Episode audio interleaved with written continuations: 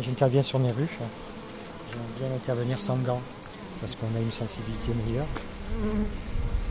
Et du coup, voilà, de temps en temps, on peut aussi. Hein, Patrick Favert accomplit chaque jour le même rituel. Il ouvre chacune de ses 120 ruches pour observer la production de miel de près d'un million d'abeilles.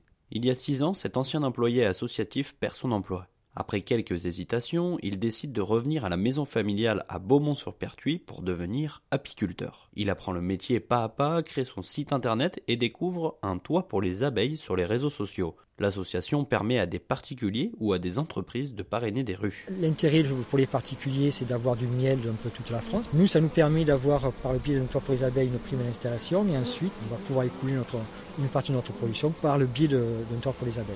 Là, cette année, ça va être à peu près la moitié de, mon, de ma production qui va être écoulée par le biais du réseau d'un toit pour les abeilles.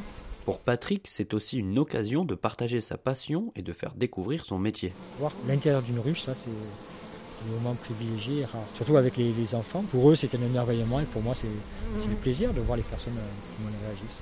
Lui a de la chance, il est épargné par le déclin des abeilles. La commune de Beaumont-sur-Pertuis, où il est situé, n'a pas de culture intensive sur son territoire. Partout ailleurs dans le monde, les apiculteurs connaissent des pertes catastrophiques. L'usage des pesticides, mais aussi l'arrivée du frelon asiatique sont pointés du doigt comme les causes de ce déclin. C'est ce constat qui a poussé les fondateurs d'un toit pour les abeilles à monter ce réseau qui réunit consommateurs et apiculteurs. L'idée est de soutenir financièrement les apiculteurs, mais aussi de faire évoluer les esprits. Zakia Abarou, porte-parole de l'association. C'est toute une mentalité à faire évoluer, à modifier, à changer, notamment chez les agriculteurs pour leur expliquer qu'il y a d'autres solutions euh, que l'épandage massif de pesticides sur les champs agricoles, parce que cela met en danger nos abeilles. Quoi qu'il en soit, aujourd'hui, l'association permet le parrainage de milliers de ruches partout en France et en Belgique et prévoit encore de s'étendre. Alors la prochaine fois, au lieu d'acheter votre miel au supermarché, pensez à parrainer une ruche.